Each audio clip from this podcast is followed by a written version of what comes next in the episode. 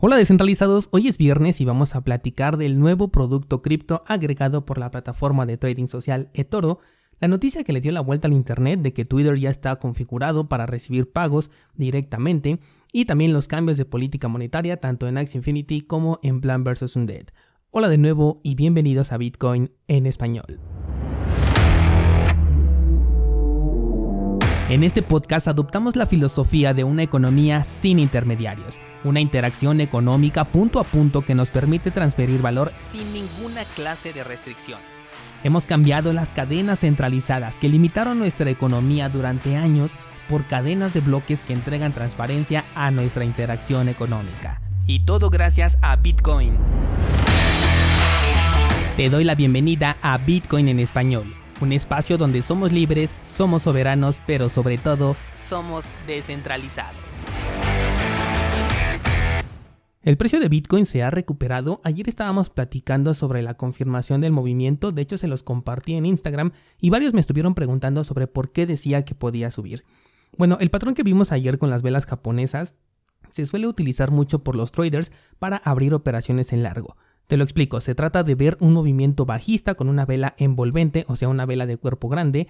Luego la siguiente vela tiene que ser otra envolvente pero en un movimiento contrario, es decir, una vela alcista cuyo cuerpo cubra por completo a la vela anterior. Es ahí donde ya tenemos marcado el evento, una vela bajista envolvente y después superada por una vela eh, alcista que también sea envolvente. Siempre te he dicho que necesitamos tanto un evento como una confirmación. La confirmación viene entonces en la tercera vela, la cual tiene que superar el máximo de la segunda vela. Algunos traders más conservadores pueden esperar hasta una cuarta vela adicional para poder abrir su entrada, pero lo más común es aceptar el riesgo en la tercera vela cuando supera el máximo de la segunda. Esto no es una regla, por supuesto, no siempre se va a cumplir, pero suele dar buenos resultados. Para el caso que tenemos ahorita ha funcionado bastante bien, porque la tercera vela ha confirmado el movimiento y sí, tuvimos una vela alcista. Otra cosa que ayuda para que el patrón sea más confiable es que el precio esté separado de la media móvil de 20 periodos. Cuanto más separado esté es mucho mejor. Es decir, desde el punto más bajo de la primer vela, que en este caso fue la bajista, hasta la media móvil de 20 periodos debe existir una distancia considerable. Esto lo he visto en marcos temporales incluso más cortos de 1 y 2 minutos con resultados bastante interesantes y ahorita lo estábamos aplicando al marco temporal de un día y también parece ser que está funcionando. Vamos con las noticias y comenzamos con el producto nuevo que tiene eToro en busca de incursionar en el mercado DeFi. Es un poco contradictorio porque dice que es DeFi dentro de una plataforma totalmente centralizada, pero en fin, se trata de un portafolio que de hecho se llama DeFi Copy Portfolio, en el cual se incluye la participación en diversos protocolos, todos de la cadena de Ethereum. Estamos hablando de ETH, eh, e por supuesto, Uniswap, Chainlink, Polygon, Compound, Your Finance, Decentraland, Algorand, Basic Attention Token y Maker. Bueno, de estos, Algorand sí tiene su propia red, creo que es el único que sí está fuera de Ethereum. El objetivo, dicen, es evitarte el largo proceso de revisar cada proyecto y elegir los mejores, porque eToro ya lo ha hecho por ti. No soy muy fan de esto, pero bueno, esto depende ya de cada persona porque sí hay muchos que no tienen el tiempo para estar realizando análisis a fondo y prefieren brindar la confianza a un tercero, ya sea por un youtuber que sugiera un proyecto o en este caso por una plataforma de trading. El enfoque que tiene este portafolio es que se trata de plataformas que sirven para interactuar con las finanzas descentralizadas y de ahí el nombre que lleva este portafolio. Para poder ingresar se requiere una posición mínima de mil dólares eToro es una de las casas de cambio que ha apoyado al sector cripto desde un inicio, aunque lo ha hecho a base de contratos y no de criptos reales, pero siempre se ha mantenido actualizado en este campo con productos que principalmente están enfocados para aquellos que quieran operar con la confianza de una empresa como eToro que ya lleva varios años en el mercado y la volatilidad del sector cripto. Vámonos a Twitter, en donde los usuarios de iPhone pronto recibirán la opción para poder agregar propinas directamente a su cuenta. Esto enlazando alguna cartera. Puede ser tanto dentro como fuera del sector cripto, porque las aplicaciones que se podrán enlazar no son precisamente cripto en todo sentido. Hace poco ya habíamos eh, escuchado el rumor de que Lightning Network sería quien llegara a Twitter para entregar propinas y bueno, tal parece que así será. Primero será lanzado en iPhone y semanas después en Android. Dentro de las plataformas con soporte tendremos a Cash App, Patreon, Venmo, Chipper, entre algunas otras que al menos para mí son menos conocidas. Y en el caso de cripto se dice, esto todavía no está confirmado, que será Blue Wallet, Strike y Wallet of Satoshi las que podrían ser configuradas. Además de que podrás agregar una dirección Bitcoin directamente a la que posteriormente se enviarán tus eh, propinas. Hasta ahora se dice que Twitter no se va a quedar con ninguna clase de comisión por esta interacción, desconocemos si será algo fijo o solamente como oferta de lanzamiento. Además de esto se está desarrollando un acceso a la plataforma a través de un token NFT. Ayer te platicaba de los tokens NFT como si fueran una llave, un comentario que nos regaló un descentralizado en la charla que tuvimos por Clubhouse. Y bueno, en este caso podrías acceder entonces a tu cuenta de Twitter a través de un token NFT. Ya no lo haríamos con correo electrónico y contraseña como sucede en este momento.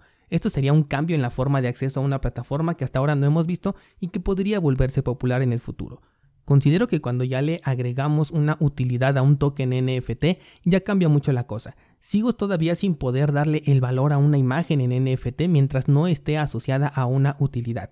Y es que nadie sabe si realmente esas imágenes tendrán esa utilidad o, se convertirán en esa llave para algo en el futuro. A mí se me hace como una apuesta ciega todavía. Ojalá eh, algún día, por ejemplo, hicieran un club privado de personas que tenemos criptogatitos y entonces por fin diré que de algo me sirven mis gatos.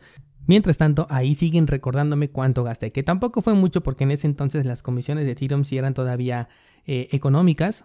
Y si nunca utilizaste esta plataforma de los CryptoKitties, déjame te comento que tenía una mecánica muy parecida a lo que tiene Axie Infinity, porque te permitían juntar dos gatitos para crear uno nuevo. Pero como dije, como estos gatos no tenían ninguna utilidad, simplemente como que fueron pasando de moda, mientras que los Axis son útiles para poder jugar. Pero bueno, el punto aquí era que Twitter planea, eh, plantea agregar el acceso a tu cuenta a través de un token NFT y será un experimento muy interesante. Esto todavía no tiene fecha de salida, pero me gusta ver que se experimente con este sector. Antes de pasar a la siguiente noticia, te recuerdo que ya tenemos activo nuestro pool oficial de Cardano, se llama 7pool, el ticker es 7PL y en las notas de este programa tienes el enlace a un video que te muestra cómo delegar en el pool oficial de Bitcoin en español. Y ya que hablamos de Axie, déjame comentarte que el cambio que veníamos esperando desde hace tiempo por fin ha llegado. Resulta que han cambiado ya los requerimientos para el brideo, o sea, para crear nuevos axis, que es este proceso lucrativo de la procreación de monstruos, y el cambio incluye una reducción del AXS necesario, del token AXS, que primero pasó de 4 a 2 y ahora cambia de 2 a 1 token. Por otro lado, el SLP necesario ahora incrementa. Ya decíamos que SLP se estaba desinflando, pero que pronto harían algo para que esto cambiara tiene mucho sentido, pero no sé, como que algo no me convence del todo y tú dirás, ay, siempre tienes una queja, ¿verdad?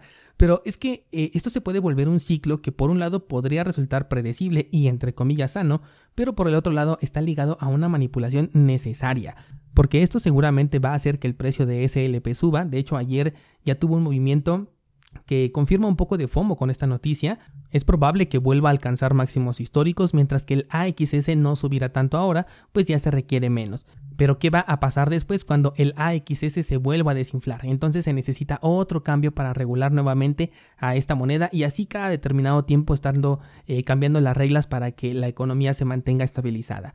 Cuando hice el análisis de Axie Infinity te comenté que estos juegos, por el incentivo económico que tienen que ofrecer, están obligados a mantener cambios constantes para que la economía sea sostenible y además para que no se vuelva aburrido. Por otro lado, eso también necesita de la llegada constante de nuevos jugadores, ya que el incentivo para crear nuevos Axis es que exista alguien que los quiera para poder jugar. Si no hay esa demanda, la oferta simplemente se reduce. Para alimentar esta demanda, el juego tiene constantemente que ofrecer algo nuevo, y sí lo harán, ahorita vienen las tierras, viene un nuevo modo de batalla, en fin, solamente que siento que se vuelve un ciclo constante, aunque eso podría no estar tan mal después de todo, porque Fortnite funciona más o menos de esta manera. Comentábamos en la charla de Clubhouse antes de empezar que los juegos deberían enfocarse más a la jugabilidad y después ya que el mercado sea creado por los propios usuarios. Pusimos el ejemplo de Pokémon, donde todas las criaturas son, digámoslo, gratis, pero tienen diversas características y estrategias, las cuales llevan a una inversión considerable en tiempo. Ese tiempo es el que la gente está dispuesto a pagar por no invertirlo.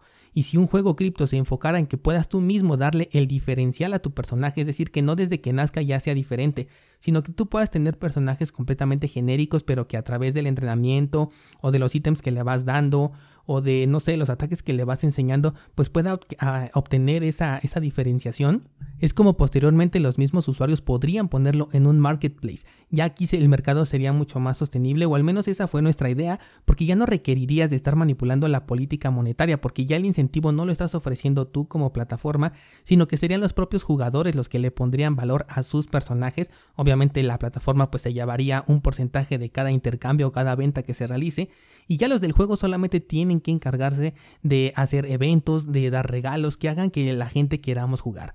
No lo sé, es solamente la idea que tuvimos en esta eh, pequeña introducción de la charla.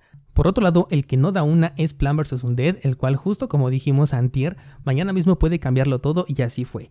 En un movimiento desesperado, ahora se requieren 500 puntos para obtener un token PBU, y cada semana se va a incrementar esta, esta cantidad. Además, con la manipulación del token ya ni siquiera es posible especular con el precio de este. Supuestamente van a sacar una nueva red con un nuevo token y no sé si dejen abandonado al PBU o si permitan un intercambio uno a uno, pero bueno, yo recuerdo ese episodio que te hice especial eh, sobre este tema en donde te comentaba que cuando un proyecto tiene que estar dando explicaciones a cada rato es porque se está tambaleando. Una ventaja de este sector es que las cosas son muy caras, o sea, los tokens NFT cuando salen son carísimos, y si la estrategia inicial de la nueva cadena que van a sacar suena interesante, la gente puede volverse a interesar y el juego puede recaudar suficiente dinero para que viva por lo menos lo que resta del año. Pero conforme tengan problemas como los que han arrastrado hasta ahora, yo creo que el resultado podría ser el mismo. Eh, sigo escéptico, sigo con mi estrategia de no meter nada de dinero. Además, me van a clonar mis plantas en la nueva red, así que supongo que podré seguir drenando ganancias sin meter más y a ver hasta dónde llega. Con esto abrimos el debate descentralizados. Cuéntenme cuál sería su idea eh, de un criptojuego NFT para que fuera rentable o cuál de los que ya existen ahorita consideras que pueda ser uno que realmente pueda sostenerse en el tiempo. Te espero en el grupo de Discord para leer tu opinión y continuar con esta conversación.